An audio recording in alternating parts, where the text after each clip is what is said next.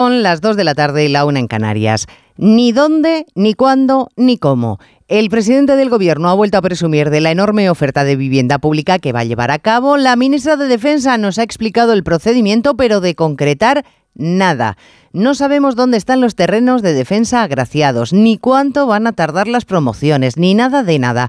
De pronto, después de cinco años, el propio Sánchez recriminaba bueno, debemos entender que se recriminaba, porque lleva cinco años gobernando.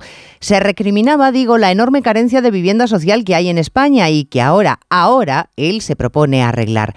Porque a un mes de las autonómicas y municipales el presidente ha visto la luz y en solo diez días ha ido subiendo la oferta constructora y ya vamos por los 180.000 pisos.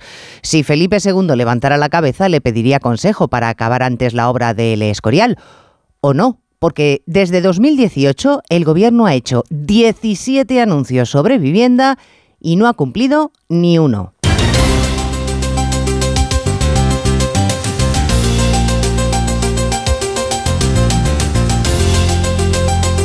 En Onda Cero, Noticias Mediodía, con Elena Gijón.